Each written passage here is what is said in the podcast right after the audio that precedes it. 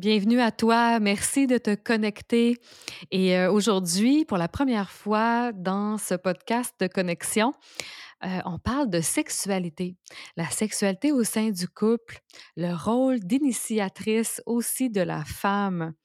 Euh, ça a été une conversation vraiment extraordinaire, vraiment vivante avec Deva Bronsi, qui est une sexothérapeute qui habite en France, qui est formatrice en tantra aussi animatrice de stage et une femme vraiment inspirante. Et là, on est entré dans vraiment l'espace de, le, du pouvoir du plaisir, aussi de comment naviguer toutes les dynamiques relationnelles où parfois on va vivre un décalage dans le désir, dans des différences aussi dans l'expression de notre énergie sexuelle. Donc, comment on navigue ça au sein du couple? Et plein de clés aussi pour vivre vraiment une vie érotique épanouissante, nourrissante. Je te souhaite une bonne écoute.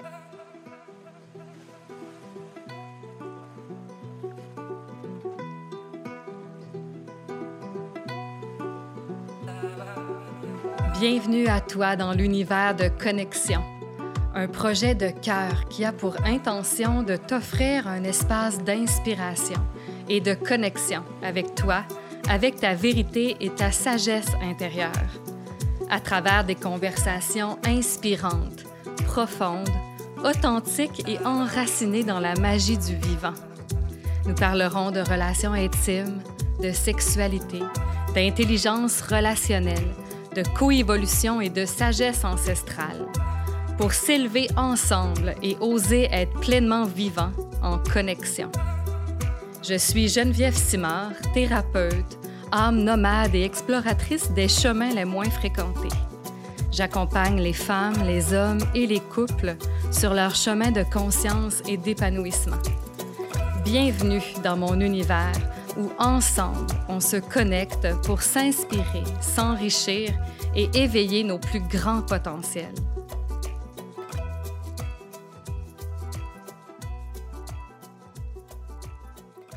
Bonjour tout le monde, bienvenue à cet épisode de Connexion.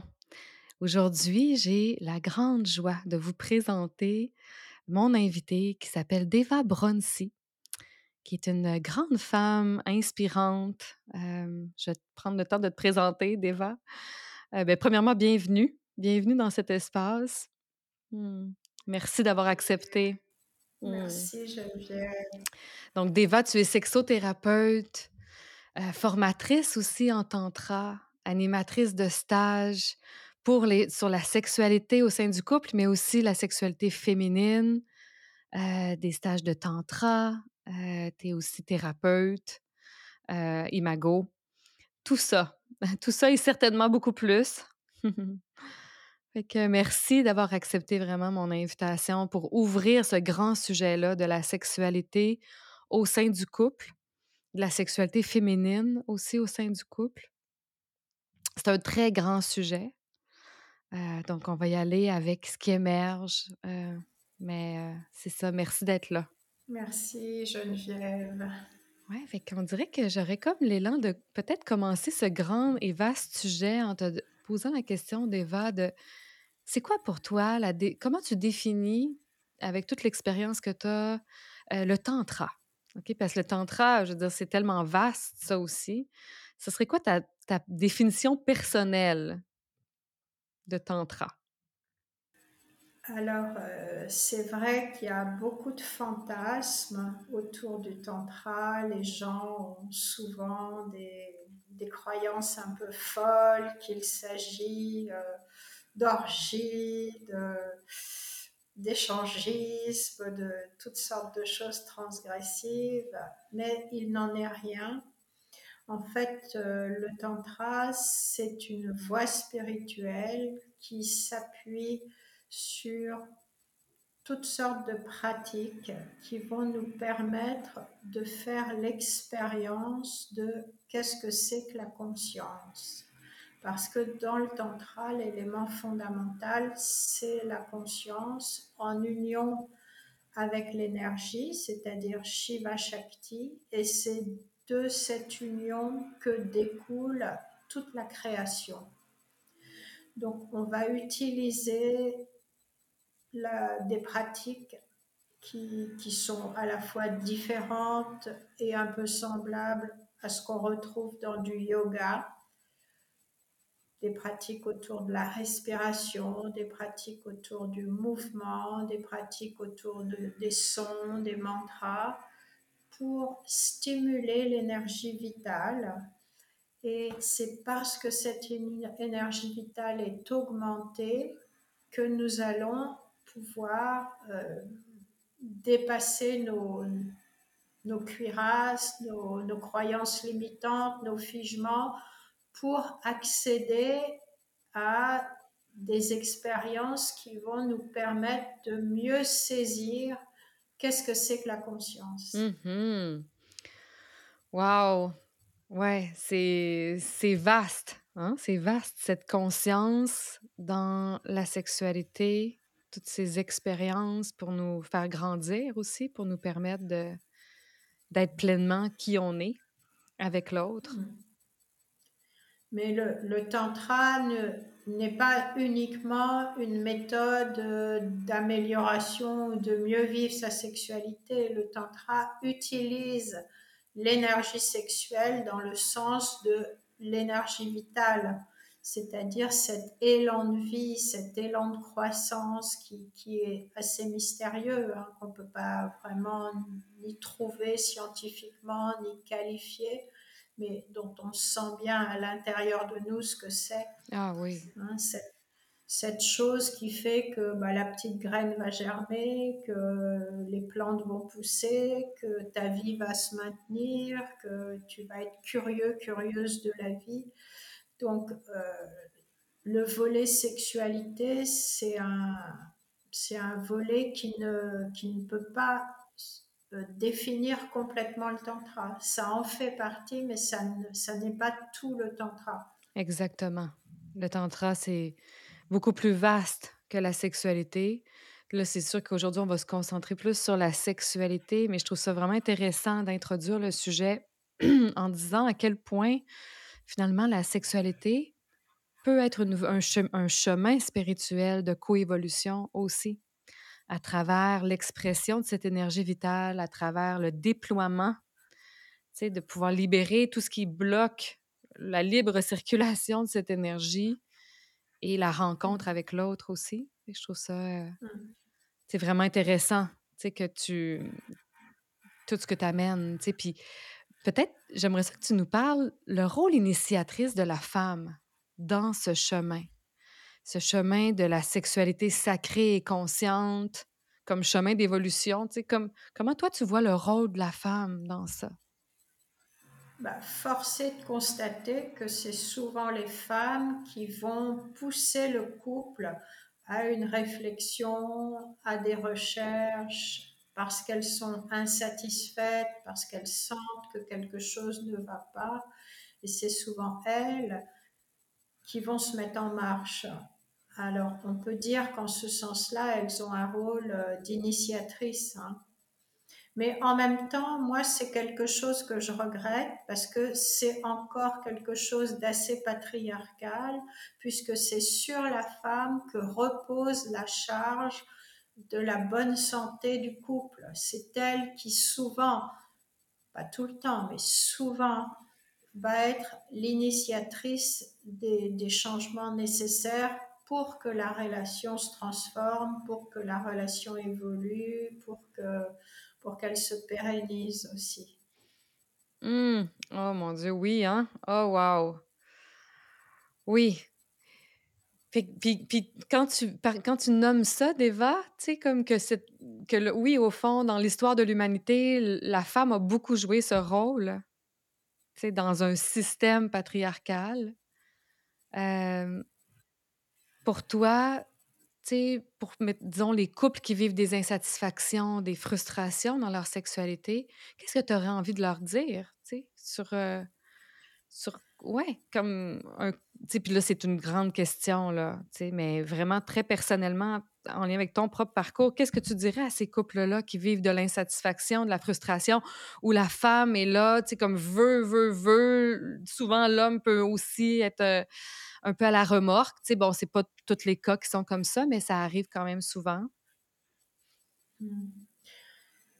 Ben, j'ai envie de dire, euh, un couple, une relation d'amour, c'est précieux, c'est long à construire, et à l'heure actuelle, il y a beaucoup de couples qui se séparent, et c'est dommage parce que, en fait, ils ne font, à chaque nouvelle relation, ils ne font qu'un petit bout de chemin. Donc pourquoi ne pas s'engager avec une personne à aller un peu plus loin et du coup à ce que les deux partenaires s'engagent à, à évoluer ensemble, à se soutenir l'un et l'autre, à faire équipe et à communiquer sur, euh, bah, sur ce, qui leur, euh, ce qui leur fait euh, frustration, quoi, hein. sans accuser l'autre, mais en disant voilà, voilà ce que je ressens moi, et voilà ce que j'aimerais qu'on mette en place, quoi. C'est vraiment, c'est vraiment communiquer et accepter que dans un couple, il y a des moments de crise, c'est inévitable c'est Christiane Singer qui disait euh, c'est dommage que la plupart des couples, euh, dès qu'il y a, dès qu'il y a une toute petite euh, discorde, décident de, se séparer. Quoi. Ah oui, oui. Puis aussi, ce que, ce que j'aime dans ce que tu amènes, c'est la différence. Parce que clairement que les deux partenaires au sein d'un couple sont, on est deux univers différents. Et qu'au niveau de la sexualité aussi, il y a des différences. Bien sûr. Dans l'expression. Oui, vas-y. Mm-hmm. Justement, il y a des différences dans l'expression. C'est ce qu'on voit par exemple avec cette notion d'érotype euh, de Laura Pinson, où chaque être humain va avoir un mode d'expression de son énergie sexuelle qui sera, qui lui sera euh, spécifique. Il y a des personnes qui aiment euh, les choses assez, euh, comment dirais-je, euh, assez sauvages, assez animales, assez euh, instinctives. Et puis il y en a d'autres qui veulent, au contraire, beaucoup de sophistication, beaucoup de délicatesse, beaucoup de, de, de beaucoup de décorum. Donc c'est sûr que si ces deux personnes-là, elles sont ensemble, il va y avoir des difficultés à ce que leur énergie sexuelle coopère l'une avec l'autre. Est-ce que tu parlerais d'incompatibilité dans, un, dans une dynamique comme ça? Moi, je pense pas qu'il y ait des incompatibilités quand il y a du consentement et quand il y a du respect. C'est-à-dire, bien sûr, si on est en face d'une personne qui est abusive, violente, etc., bien sûr, il, y a, il, faut, il faut tout de suite euh, s'éloigner. Mais sinon, si deux personnes s'aiment, s'il y a de l'amour, je vois pas où pourrait être l'incompatibilité. Puis qu'est-ce qu'on fait dans une, tu sais, justement, parce que moi, tu sais, dans mon travail, je vois beaucoup de couples qui vivent des, un décalage euh, dans l'expression, tu sais, justement, parce qu'ils ils sont, ils sont différents dans, dans la façon d'exprimer leur énergie sexuelle ou dans le désir aussi. Des couples qui sont dans un mmh. décalage de désir. Mais comment est-ce qu'on navigue ça? Comment on navigue ces différences-là pour arriver à se rencontrer? La grande question encore. Alors, je crois que pour ces couples-là, il faut faire beaucoup d'éducation et leur dire que ça n'est pas nécessairement la sexualité qui est le ciment du couple. Ce qui est le ciment du couple, c'est l'engagement, c'est l'investissement, c'est le respect, c'est voilà, les, sentiments d'attachement, tout ce qu'on a construit ensemble, les projets, etc. Parce qu'il y a beaucoup de gens qui pensent que la sexualité est le ciment du couple. C'est on vit à une époque hyper sexualisée où euh, les gens qui ont une sexualité peut-être moins abondante se sentent pas normaux. Mais je pense que si dans un couple il y a de la tendresse, il y a de la connexion, il y a de l'écoute, il y a de l'intimité, c'est-à-dire est-ce que j'ose partager à l'autre mes émotions profondes, mes, mes, sensations, mes ressentis? Est-ce que je discute d'autre chose que ce que j'ai fait aujourd'hui au boulot? Ça, ça va créer un lien très fort et qui va être le terrain, qui va être le terrain favorable à ce qu'il y ait une forme de sexualité qui soit satisfaisante. Ça va créer le terrain pour que les deux partenaires puissent trouver un moyen d'avoir la sexualité qui leur convient. Ça, c'est une chose. La deuxième chose que j'ai envie de dire, c'est que dans la sexualité, chacun, chacune est responsable à la fois de son désir et de son plaisir. C'est-à-dire, je ne peux pas donner à l'autre un chèque en blanc en lui disant c'est toi qui t'occupes de mon désir, c'est toi qui t'occupes de mon plaisir. Mmh. Complètement. Ben oui. Quand on a ces deux clés-là, à savoir la sexualité n'est pas le ciment du couple et je suis responsable de mon plaisir et de mon désir, si on met de, de bonnes euh, méthodes de communication, comme ben, les bases de la communication non violente, hein, c'est-à-dire voilà, j'écoute l'autre sans préparer une réponse, sans, sans, tout de suite me préparer à attaquer, mais juste je l'écoute.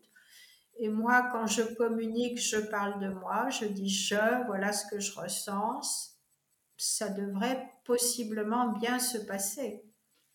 Oui, ça, comme tu dis, ça, ça place les conditions favorables à la rencontre plus intime encore à travers les corps, cette intimité relationnelle, émotionnelle, et le fait qu'on prenne responsabilité sur OK, mon plaisir. Si je peux faire des demandes à l'autre, je suis j'en suis responsable. on, sort des attentes et de la lutte de pouvoir aussi qui peut, euh, qui mmh. peut euh, être présente dans la dynamique. Et ce qui, ce qui doit vraiment rester notre objectif quand on est en couple, c'est la connexion. Oui. Est-ce que je me sens connectée à l'autre et quand je suis déconnectée, comment je peux faire pour revenir vers l'autre rapidement? Au lieu de faire de bouder pendant 4-5 jours, comment je peux trouver des moyens de revenir vers l'autre? Oui, puis, puis dans la sexualité, j'aime ça que tu amènes les hérotypes et de faire qu'on fasse le lien avec la connexion. Parce que dans mon expérience, lorsque l'autre accueille notre façon unique d'exprimer notre énergie, c'est sûr qu'on va vivre une connexion aussi avec soi-même et avec l'autre dans l'expression de notre énergie sexuelle telle qu'on a envie de l'exprimer. Et là où parfois la déconnexion peut se passer, c'est quand l'autre n'est pas en mesure d'accueillir, et de connecter avec, disons, l'expression d'un des partenaires.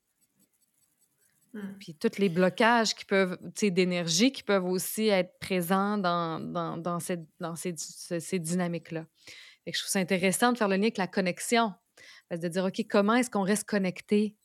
Comment est-ce qu'on peut, tu sais, euh, ouais, nourrir cette connexion malgré nos différences, tu sais, dans euh, mmh. l'expression de notre sexualité ou de notre désir. Oui, bien sûr. Bien sûr, et je pense que euh, ce qui nourrit le désir, c'est le plaisir. Très important à comprendre. Donc, par exemple, si l'une des deux personnes n'a plus ou moins de désir, on peut raisonnablement se poser la question de où est son plaisir. Bien sûr, il y a d'autres raisons pour que la libido diminue. Hein. On peut être fatigué, dépressif, euh, etc. Ou, mais en même temps, si on a du plaisir à faire quelque chose, pourquoi est-ce qu'on n'aurait pas envie de le refaire encore et encore? Donc, quand il y a baisse de libido, c'est souvent parce que une des deux personnes est, comment dire, un petit peu sur des rails. C'est-à-dire, ah oui, ça, mon ou ma partenaire aime ça, alors je vais faire ça. Tout le temps. Mmh mmh oui, se soumettre au plaisir, vouloir être, tu sais, comme se soumettre dans le sens où je m'adapte, je suis là pour l'autre, pour faire plaisir à l'autre, mais moi, je suis pas connectée avec mon propre plaisir Oui, aussi, ou hein? même, même si, même si moi j'aime, faire ça, la personne en face, elle a peut-être envie de nouveautés, de changements, de surprises, de un petit peu de transgression, un petit peu de nouveauté. C'est ça qui fait vivre le désir et très souvent, il y a plus souvent c'est les hommes que les femmes, mais pas forcément, mais il y a une des deux personnes qui va vraiment entrer dans une sorte de routine sexuelle avec des schémas, avec des scénarios, et on va avoir toujours à la même heure, toujours au même endroit, toujours la même approche. Euh, ça, c'est absolument pas quelque chose qui peut éveiller euh, le désir. Ouais, ben oui, parce qu'au fond, il y a moins de plaisir dans ça, comme tu dis, comme et souvent pour l'un des partenaires en particulier. Bah oui, c'est tellement quelque chose auquel on s'attend.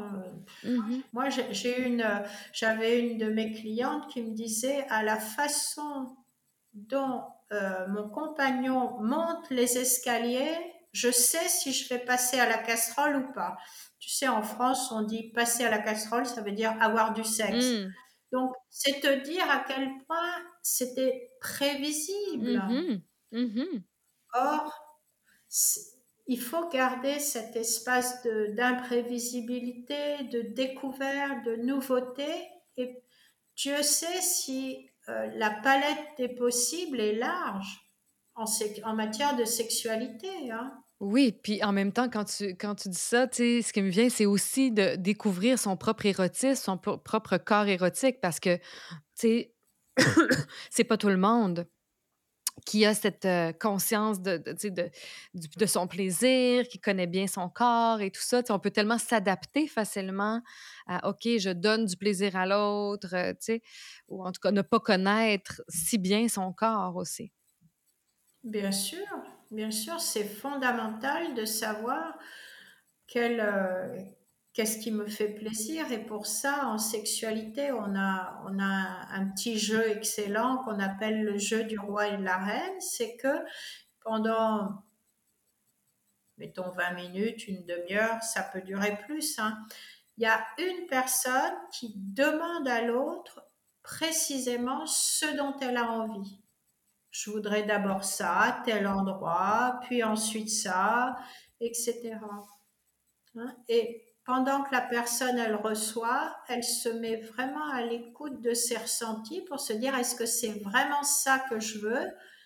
Et elle s'habitue à demander des ajustements. Oui, je t'ai demandé que tu me caresses les fesses, mais là, ça me gratte un peu. Ou est-ce que tu peux avoir une main plus douce? Ou est-ce que tu peux envelopper plus la fesse? Ou est-ce que tu peux ralentir? De façon à ce que chaque personne apprenne à sentir qu'est-ce qui me fait du bien à moi. Mm-hmm. Et ensuite, apprennent à le demander. Mm-hmm. Oui, puis aussi apprendre à, à dire, tu comme... Parce que j'adore ce jeu, puis merci de l'amener. C'est tellement un jeu parfait, tu pour explorer ça. Tu qu'est-ce, que, qu'est-ce, qui me, qui me fait vraiment plaisir. Et lorsqu'on est plus dans la spontanéité, c'est intéressant aussi de voir, OK, moi, mes limites, comme de, de, rester dans cette écoute du corps pour dire, OK, mais ça, ça, non, ça, ça, ça, ça vient pas, ça, ça, ça, me plaît pas. Puis de pouvoir le nommer aussi à notre partenaire. Bien sûr, euh, c'est important de dire euh, peut-être euh, peut-être on a, on a commencé une relation, on commence à s'exciter, etc. Et à un moment donné, il y a une des deux personnes qui peut dire, bah, moi je vais m'arrêter là, pour moi ça me suffit aujourd'hui. Une personne qui ne peut pas arrêter le cycle de la réponse sexuelle, c'est quelqu'un qui est dans la pathologie. Hein. si on ne peut pas arrêter un cycle de réponse sexuelle, ça devient pathologique on doit pouvoir arrêter à tout moment. Parce que en tant qu'adulte, nous sommes capables de supporter la frustration. C'est la définition même d'une personne adulte, c'est pouvoir supporter la frustration. Nous sommes équipés euh, notre cerveau est suffisamment mature pour pouvoir gérer la frustration. Mhm. Donc, une relation sexuelle peut s'arrêter n'importe quand. N'importe quand. Puis aussi, puis même, tu sais, tout à fait. Et on peut même, tu sais, c'est important de pouvoir dire, OK, ça, ça me plaît moins, tu peux-tu, tu sais, c'est important pour avoir accès à, au- à notre plaisir aussi, que les deux partenaires aient vraiment Bien pleinement sûr, accès à leur plaisir. Mhm. bien sûr, et il faut le dire avec beaucoup de bienveillance. J'aime beaucoup ce que tu fais, mais je préférerais que, Oui, tout simplement, hein, c'est, il s'agit pas, surtout, surtout chez les, mais même chez les femmes aussi, les, les gens ont une telle euh, pression de performance qu'ils veulent absolument être de bons amants, de bonnes amantes, Mhm. et pendant la relation sexuelle, ils sont constamment en train de se demander est-ce que je fais assez bien, est-ce que ça l'excite assez, est-ce que c'est, Mhm. est-ce que c'est le bon moment pour faire ça maintenant? Donc, ils ont le cerveau qui est tellement embrumé par toutes sortes de questions qu'ils ne peuvent pas être présents dans leur corps, ils ne peuvent pas être présents à ce qui se passe ici maintenant. Ah oui, c'est tellement. euh, puis quand euh, on pense à justement cette intention de vivre une sexualité créative et épanouie, tellement de couples ont cette. euh, tout- tout- tous les couples veulent vivre ça. Mais ce que tu parles, ce que tu parles, je pense que c'est tellement euh, euh, le cas pour plusieurs, pour plusieurs d'entre nous, de, de rester dans des pensées, dans des dynamiques qui fait qu'on n'est pas pleinement dans notre corps. Puis pour moi, c'est quand on parle de blocage, de peur aussi, tu sais, c'est il y a tout ça, tu sais, qui peut être nourri par les pensées. Fait comment descendre dans notre corps, tu sais, pour euh, érotiser même les émotions qui émergent, tu sais, Mm. pendant qu'on est Mm. dans, tu sais, dans, en train de faire l'amour. Bien sûr, c'est quelque chose de tellement intense que parfois, justement, il peut y avoir des débordements émotionnels et, et c'est OK. hein. Euh, Mhm. Si notre partenaire nous aime, euh, il ou elle euh, peut accueillir ce, ce débordement. Mais je crois que ce qui est important de dire au couple, c'est que chaque fois qu'on fait l'amour, ça n'est pas l'orgasme du siècle. C'est-à-dire que il y a des relations sexuelles qui sont tranquilles, bon, bah, c'était bien, on, on a fait l'amour, c'était, OK. Et puis, de temps en temps, il arrive que ce soit vraiment quelque chose de waouh. Mais il ne faut pas s'attendre à ce que chaque fois ce soit waouh. C'est Ah important. oui. Ben oui, tellement. c'est important de se dire, bah aujourd'hui, on a, on avait juste envie de faire euh, une relation sexuelle pour se dire qu'on s'aime ou pour se apaiser nos tensions ou pour être l'un contre l'autre. Et voilà, si on est un peu fatigué, on n'a pas beaucoup de temps, on accepte aussi que ce soit quelque chose d'entre guillemets d'un peu banal. Mais on est tellement dans la performance qu'il faudrait qu'à chaque fois, ce soit un truc géant. Non, Oui. D'accueillir, d'accueillir nos, nos états intérieurs, d'accueillir ce qui est, tu sais, dans oui, l'instant. bien sûr, bien Mhm. sûr. Ouais. Ouais. Déjà, déjà, ça nous ramène beaucoup plus dans notre corps, déjà, tu sais, de, de pouvoir Oui, être dans cet accueil-là. bien sûr. Et puis alors, bien sûr, il faut pas non plus accepter que ce soit tout le temps banal ou tout le temps plat ou tout le temps moyen. Mais de temps en temps, ça peut être moyen. Mhm. Mhm. Et c'est bien aussi. Oui, exactement. Oui, puis pour les couples qui se sont éloignés, parce que j'imagine dans ton travail euh, de thérapeute, tu dois voir ça toi aussi, les couples qui se sont éloignés euh, que- sexuellement, puis qui ont envie de se retrouver, qui ont... Qu'est-ce que tu qu'est-ce que tu suggères dans ces moments-là? Pour moi, ça passe déjà par rétablir la connexion, Ouais. c'est-à-dire reprendre une communication au niveau intime, c'est-à-dire moi, je vais exprimer mes émotions à mon ou ma partenaire. Si je suis en colère, si je lui en veux, si je suis fatiguée, si je suis triste, si, etc. Je vais apprendre à parler de mes émotions, à parler de moi intimement pour refaire cette connexion.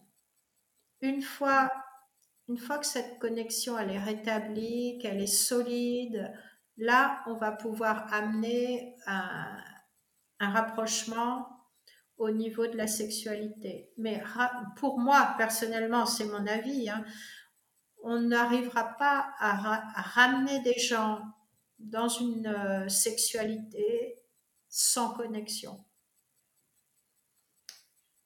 Ah oui, c'est vraiment le point de départ du, des retrouvailles. Ça, c'est sûr. Parce que souvent, effectivement, on s'est éloigné sexuellement parce qu'on s'est éloigné émotionnellement aussi. Hum. Et après, il y a, y a, plein de possibilités, hein, mais on y va tout doucement. Hein. on y va tout doucement, étape par étape, et on passe d'abord par la tendresse, la sensualité, sans sexualité. Parce que mmh très souvent, dans les couples, on s'empêche d'avoir de la tendresse parce qu'on se dit, oh là là, ça va, ça va finir par être sexuel. Donc si on pose un cadre précis qui est la tendresse est possible, mais pour l'instant, on ne fait pas de sexualité, ça donne une sécurité qui permet aussi de renouer avec la connexion, de renouer avec les le contact physique. Mm-hmm. On peut faire des massages, on peut dormir euh, tout nu l'un contre l'autre, on peut faire plein de choses. Et s'il y a une des deux personnes qui a son désir qui est réveillé, bah, elle en prend la responsabilité. Hein. Il y a toujours une manière de, s'honorer soi-même, d'avoir recours à l'autocaresse, qui peut être une solution euh, temporaire. Mmh Exactement. Puis de ne pas projeter toutes nos frustrations sur l'autre, de vraiment prendre cette responsabilité-là, comme tu dis. Bien sûr, c'est dans un couple, chacun, chacune est responsable à 100% de ce qui se passe. Mmh c'est jamais l'autre. Exactement. Ah oui. Puis, tu sais, je, ça me ramène à. J'ai lu dans des articles que tu publies, tu sais, comme tu amènes le concept de l'amour-besoin pour, pour aller vers l'amour-partage. Mmh. Et quand on, prend, parle de prendre responsabilité à 100% pour ce qu'on vit, pour ce qu'on ressent, ça ramène pour moi à ce concept-là aussi, de dire, OK, comment est-ce qu'on peut passer d'un amour que j'ai besoin, puis qui peut aussi se manifester certainement dans la sexualité, à un amour qui a envie de s'offrir.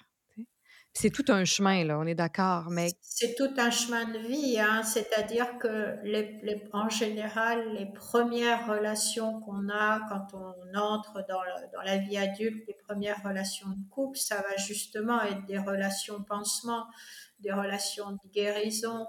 Et puis, plus on va acquérir de la maturité, plus on va reprendre la responsabilité justement de, de ses blessures, etc., et de ses traumas, plus on va pouvoir aller vers, euh, vers cette, euh, cette voie de l'amoureux, comme parle Aruna Lipsich, qui est vraiment euh, je t'aime parce qu'il y a de l'amour en moi et que je veux le partager. Je t'aime pas parce que j'ai besoin de toi ou parce que tu me complètes ou tu me guéris ou tu, tu me sauves.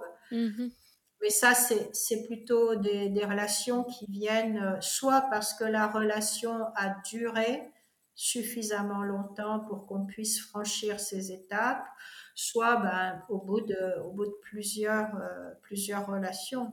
Mmh ouais, c'est un peu comme le l'élixir des relations, comme le, ah, la grâce, tu sais, de faire Oh, OK, c'est tellement plein à l'intérieur, je t'aime parce que, comme tu dis, je suis connectée à cet amour en moi et c'est plein et j'ai envie de partager.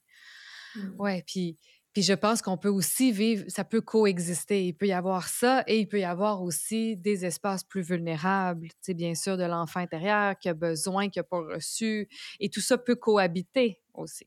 Bien sûr, mais quand on s'aime, on fait équipe, on se soutient. Donc, de toute façon, effectivement, si l'autre est dans un moment difficile, la maladie, les problèmes au boulot, je sais trop quoi, on va être là pour le soutenir, bien sûr, et faire équipe avec lui. Mais fondamentalement, il y a cette notion que euh, j'ai déjà à l'intérieur de moi tant de richesses. Ça me rappelle cette interview où il y avait une femme qui était interviewée et le,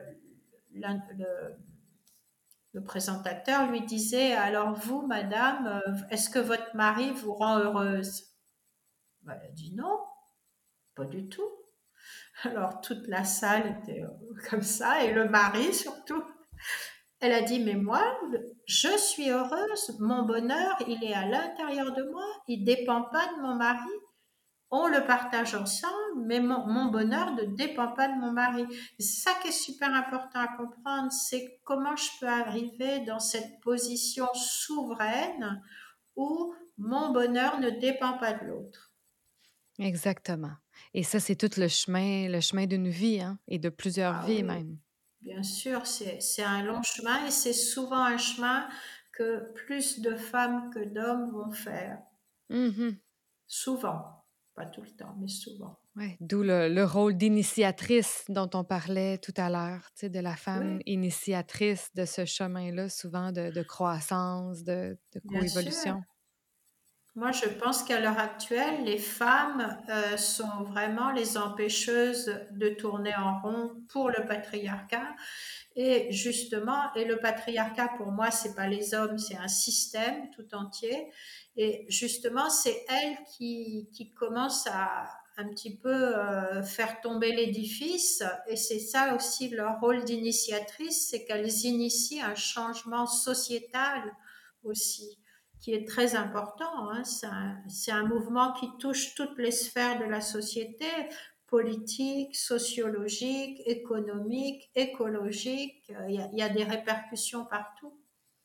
Oui, puis quand, quand, je me connecte, moi, au rôle d'initiatrice de, la femme, ce qui émerge pour moi, c'est beaucoup euh, de récupérer le pouvoir de son plaisir, le pouvoir de, de son énergie vitale, Mmh. de cette souveraineté où je m'habite pleinement, où je peux rencontrer l'autre dans cette énergie qui est mon pouvoir, qui est mon plaisir, qui est tout ça, qui est moi-même en fait, hein, dans toutes mes ressources.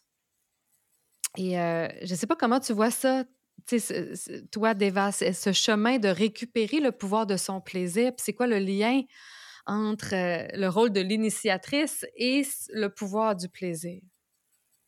Pour la femme? Bah, Alors, ça dépend. Il y, a, il, y a, il y, a, deux types de femmes. Il y a des femmes qui ont été tellement euh, traumatisées qu'elles n'ont plus accès à ce rôle d'initiatrice et qu'au contraire, il faut qu'elles accèdent déjà à leur propre plaisir euh, de manière euh, un petit peu protégée.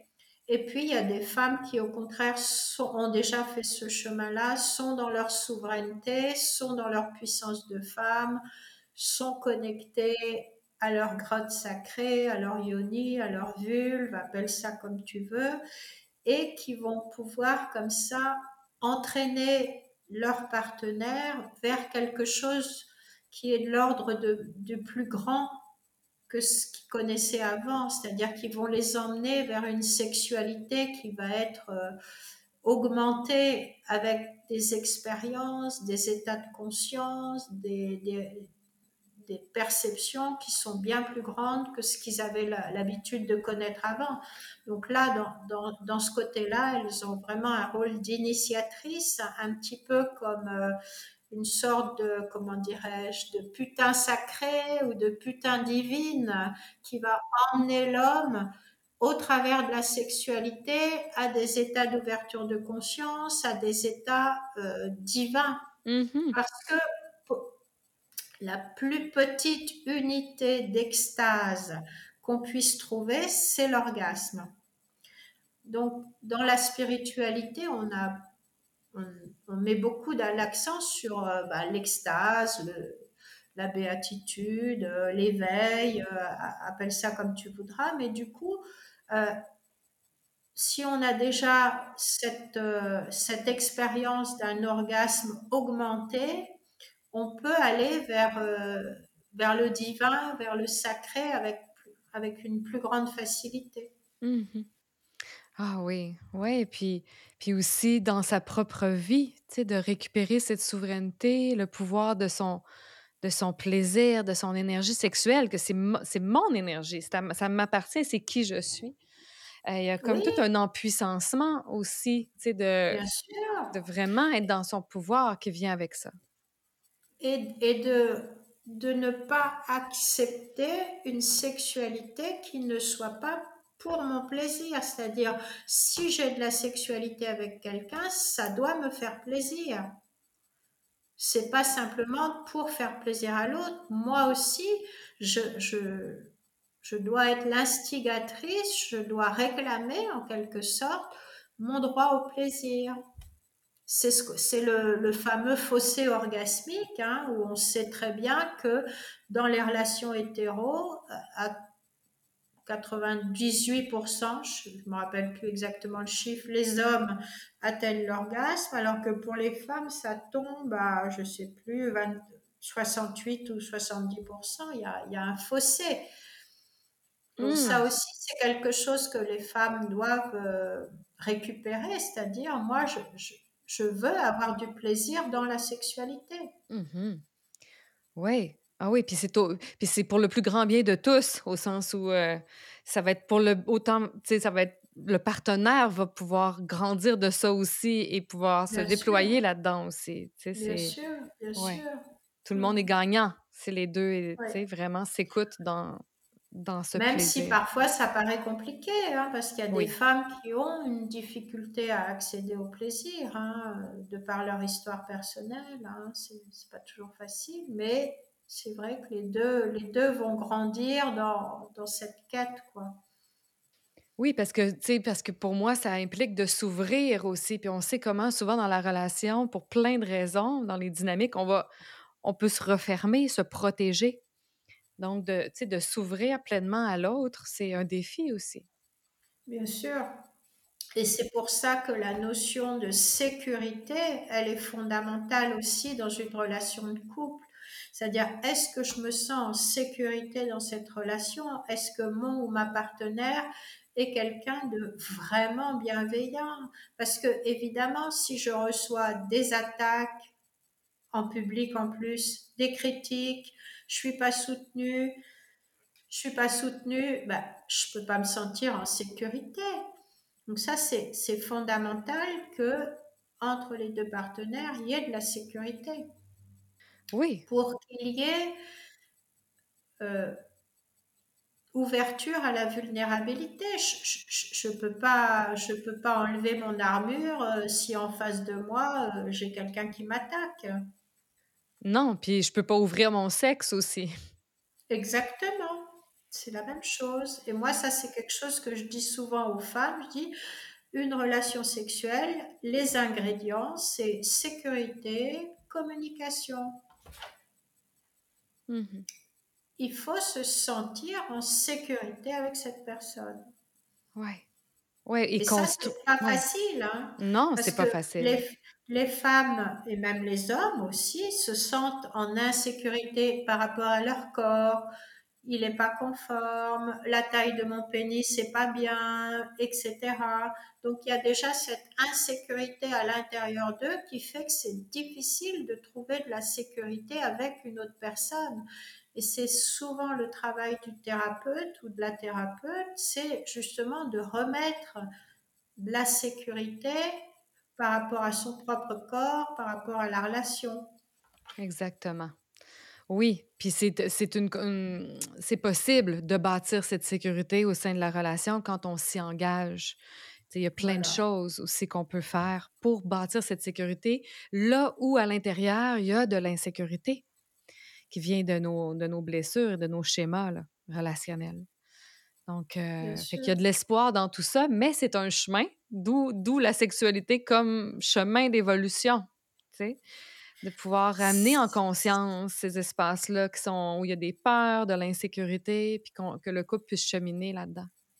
Bien sûr, il y, a, il y, a, beaucoup de... Ça demande un grand travail. Faire couple, c'est du boulot. Oui, c'est du boulot. C'est vrai. Puis des fois, on a la, j'entends beaucoup la pensée magique de vouloir que tout, tout, d'un coup, ça soit joyeux, épanouissant. Et, euh, il y a beaucoup ça aussi, hein, cette pensée magique. Mais non, ça demande du travail, de l'engagement. Non, vraiment, une relation, c'est un gros, gros boulot. Hein. Mais ça en vaut le coup. Ah. Est-ce que pour terminer, tu aurais l'élan de tu sais, peut-être nous partager, toi, dans ton parcours personnel, Deva, y a-tu une victoire, quelque chose que tu aimerais célébrer dans ton propre cheminement au sein de ton couple, en lien avec ta sexualité? Tu sais, là, euh, tu sais, comme, ouais, je, serais curieuse. En, ce moment, je ne suis pas en couple, mais je l'ai été pendant longtemps et je crois que la, la plus belle victoire que je, enfin la plus c'est pas une victoire en, ce sens, c'est c'est un, une célébration peut-être. Une célébration, une transformation, c'est euh, justement de, de, cesser de penser à l'autre ou de cesser de faire comme je crois qu'il faut faire, mais plutôt de m'écouter et de me dire voilà aujourd'hui, ici, maintenant, avec toi, voilà ce qui me ferait plaisir. Et moi, j'ai eu la chance pendant longtemps d'avoir un compagnon qui appliquait beaucoup le consentement et qui demandait systématiquement qu'est-ce qui te ferait plaisir? Donc c'est vrai que ça m'a beaucoup, euh, ça m'a beaucoup aidé, mais vraiment développer cette capacité à exprimer de quoi j'ai envie. Après, l'autre me dit euh, non, moi j'ai pas envie, bon bah c'est ok, hein, euh, j'accepte, mais j'ai pu dire, j'ai pu dire ce que je voulais. Oui, puis c'est ça au fond la souveraineté. Pour hmm. moi, c'est tu, tu, tu résumes avec beaucoup de simplicité et de profondeur à la fois qu'est-ce que être dans son pouvoir et dans sa souveraineté en relation avec l'autre.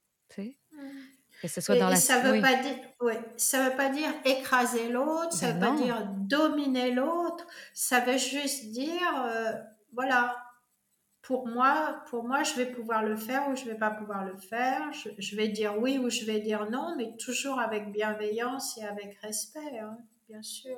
Exactement. Oui, c'est ça. Mmh. Mmh, merci tellement pour cette conversation profonde, riche, révélatrice. vraiment, j'ai adoré. Avec grand plaisir. Mmh. Merci beaucoup, Geneviève. Mmh Je souhaite à tout bientôt, Deva. Bye bye. À tout bientôt et à bientôt aux auditeurs et aux auditrices du Canada.